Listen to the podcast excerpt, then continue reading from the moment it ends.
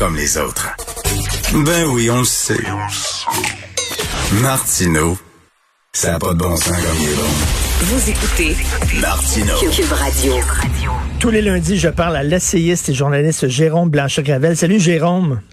Richard. Hey, toute une époque, hein, c'est pas évident. euh, D'un côté, euh, protéger les gens, protéger la santé publique. De l'autre, protéger les libertés individuelles. Chacun met son curseur, son curseur un peu. Il y en a, c'est un, peu plus vers euh, euh, vers la santé publique. Ça, c'est moi. Toi, c'est un peu plus vers protection des libertés individuelles. C'est pas évident de de, de, de jongler avec ces deux affaires-là. Comme je disais un peu la semaine passée, pour moi, ben, c'est pas juste une question de liberté, c'est-à-dire que euh, oui, je trouve que ça manque un peu d'équilibre. Il faut que faut se méfier finalement de la peur ambiante. Euh, ceci dit, c'est surtout une question de, de société, c'est-à-dire, euh, euh, moi je pense qu'il faut plus apprendre à vivre avec le virus qu'arrêter de vivre avec le virus. Euh, donc, euh, donc une société qui finalement de, sera qui aura jamais été aussi aseptisée après euh, après la crise si elle, elle, peut finir parce que tous tous les experts nous disent à peu près qu'on en a pour toute l'année 2021 minimum. Donc c'est quand même euh, c'est pas encourageant disons là, comme euh, pronostic. Et euh, ben c'est ça. Donc il va il va avoir une société après. Donc euh, il, vaudrait peut-être mieux par exemple faire attention de pas liquider effectivement euh, toutes les libertés pour euh, qu'il nous en reste après. Tout d'un coup que nos, gouvernements auraient envie d'en garder quelques-unes euh, de leur côté. je suis pas tant inquiet que ça. Je pense qu'on la plupart vont nous être redonnées, mais on s'entend les États dans l'ensemble vont quand même avoir à, à, à, augmenter leur pouvoir et il euh, ben, faut faire attention. Ben c'est ça, parce que tu sais, ce, ce discours-là, là, euh, c'est pas être complotiste de dire euh, ouais, mais là, les libertés individuelles sont menacées.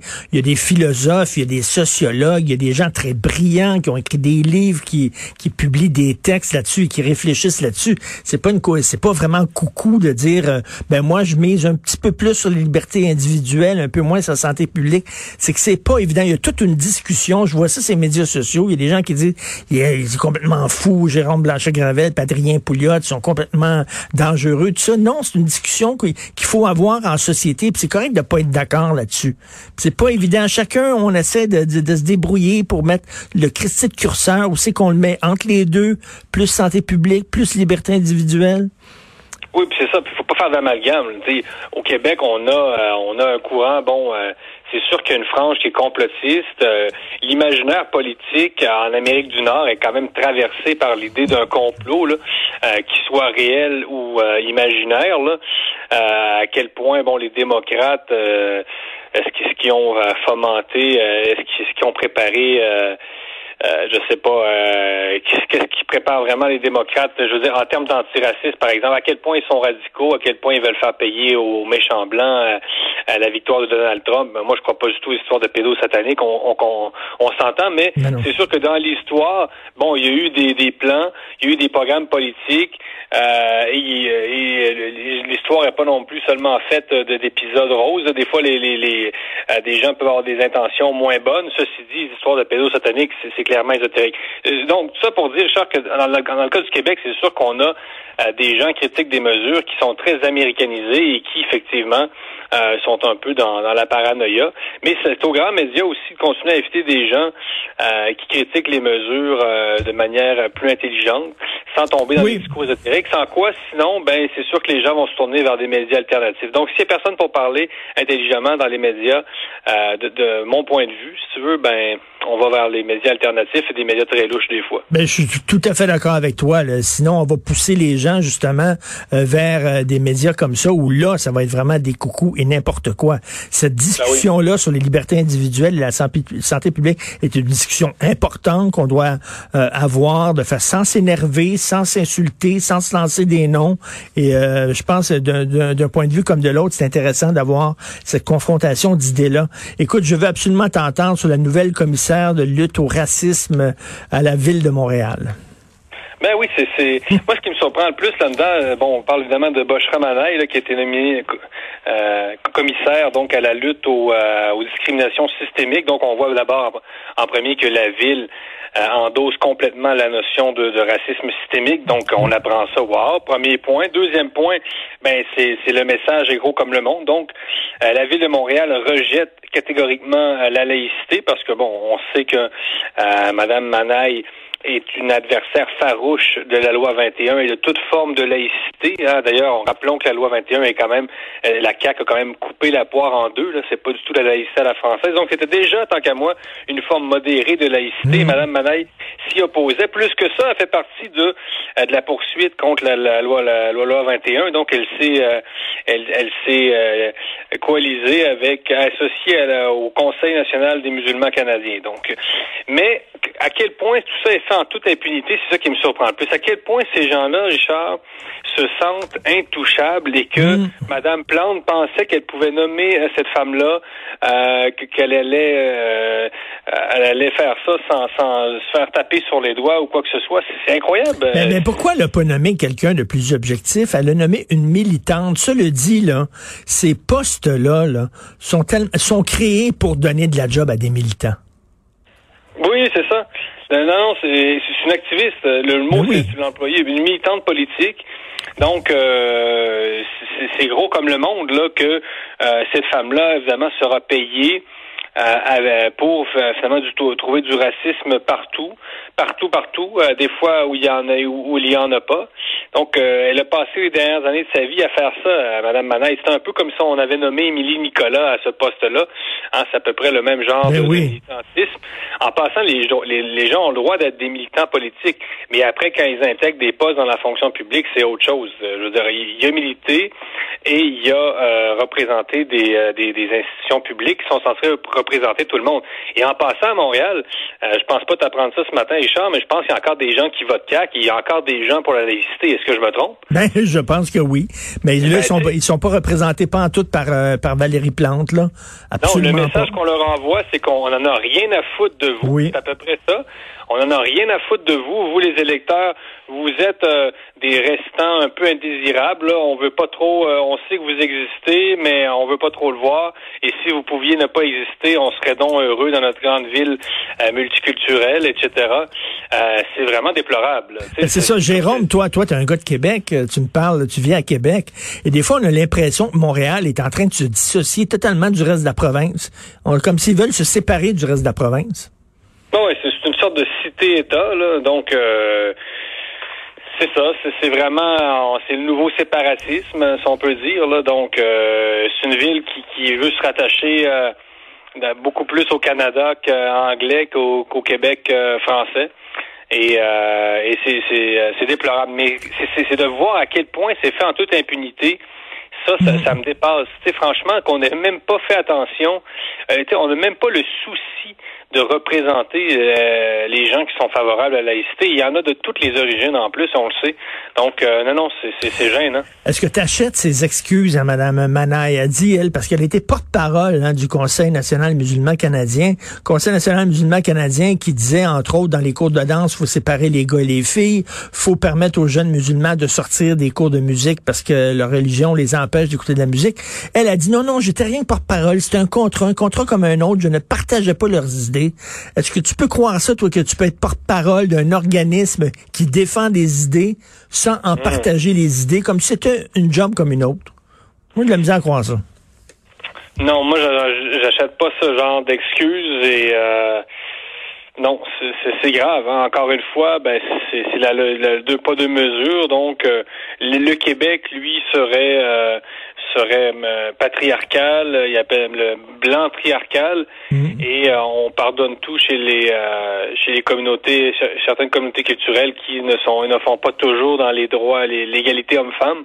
Ça aussi c'est très paradoxal hein, chez, chez certaines féministes, c'est pas la première fois qu'on le dit mais cette tendance de certaines féministes à excuser finalement le, summum de ce qui est le patriarcat finalement dans les autres cultures. Ben oui. Euh, on s'entend, là, il n'y a pas plus patriarcal qu'un islamiste. Là. C'est le summum. Là. Euh, donc, euh, à quel point tu peux dire que euh, on vit dans une société néolibérale et bon, à quel point la publicité de, de L'Oréal, par exemple, infériorise les femmes au centre d'achat par rapport à, des imams radicaux qui disent que les femmes doivent rester à la maison et si elles se couvrent pas les cheveux, ce sont une sorte de, des prostituées en quelque sorte c'est incroyable. Écoute, euh, imagine-toi, mettons, le gouvernement Legault nomme euh, un commissaire à la lutte contre le racisme, puis la personne qui nommerait à ce poste-là, c'est quelqu'un qui a milité dans un groupe qui dit qu'il n'y a pas de racisme au Québec mais qu'il nomme, il nommerait au poste de commissaire, les gens diraient, ben voyons donc, ça n'a pas de bon sens. Mais comment ça se fait que, du point de vue de la gauche, on n'a aucun problème à mettre des militants dans des hum. postes qui devraient être neutres et objectifs? Mais c'est vrai, nous, on aurait ce souci-là parce qu'on connaît le poids médiatique et on connaît l'ambiance dans laquelle on baigne. Mais c'est vrai que la gauche n'a pas du tout. Mais c'est ça, en quel point elle a fait ça en toute impunité, mm. comme si ça allait de soi. Euh, les médias allaient acheter ça, Radio Cannes, pas de problème. Donc on a une activiste euh, qui est même radicale euh, qui intègre la ville de Montréal.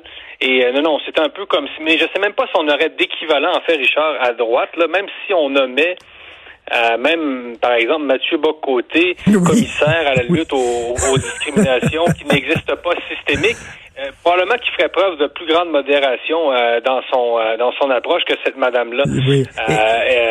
Même toi, Richard, je te verrais plus à cette place. non, non, mais écoute, on, se ferait, on, on, on, on, se ferait critiquer en disant, ben voyons donc, là, vous êtes pas objectif absolument pas, mais eux autres, ça pense. Et ce qui est drôle aussi, c'est que je pense que Valérie Plante dit, hey, on a fait un bon coup, on a nommé une femme arabe à ce poste-là, mais là, elle se fait rentrer dedans en disant, hey, elle est pas noire.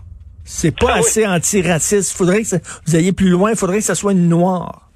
Ben oui, mais t'as vu aussi la, la, nouvelle, donc il y a un... Euh, il y, a, un organisme euh, de gens euh, noirs qui a été considéré comme pas assez noir par euh, par l'État canadien hein, pour obtenir une telle subvention. Donc le multiculturalisme, c'est ça aussi. Hein. Dans, dans, la manière qui est pensée, l'immigration, elle, mène au métissage, mène au mélange, mais le multiculturalisme, dans sa manière qui a été réfléchie, il aime les races pures, hein, il aime les catégories ben absolues. Donc on aime les noirs, noirs, noirs, noirs. On aime les blancs, blancs, blancs, blancs qui sont euh, les oppresseurs euh, numéro un.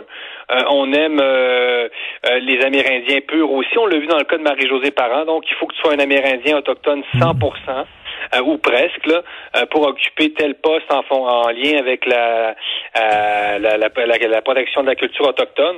Donc, on est dans des absolus, c'est incroyable. Donc, on, on nous parle d'antiracisme, on est en train de réhabiliter finalement l'idée d'une de race pure au pluriel, ce qui est absolument incroyable. Ben oui, donc, une, incroyable régression. Donc, il y a un programme au fédéral pour donner de l'argent, pour subventionner justement les gens qui luttent contre le racisme anti-noir. Il y a un organisme qui a voulu avoir de l'argent, puis on a dit, vous n'êtes pas suffisamment noir.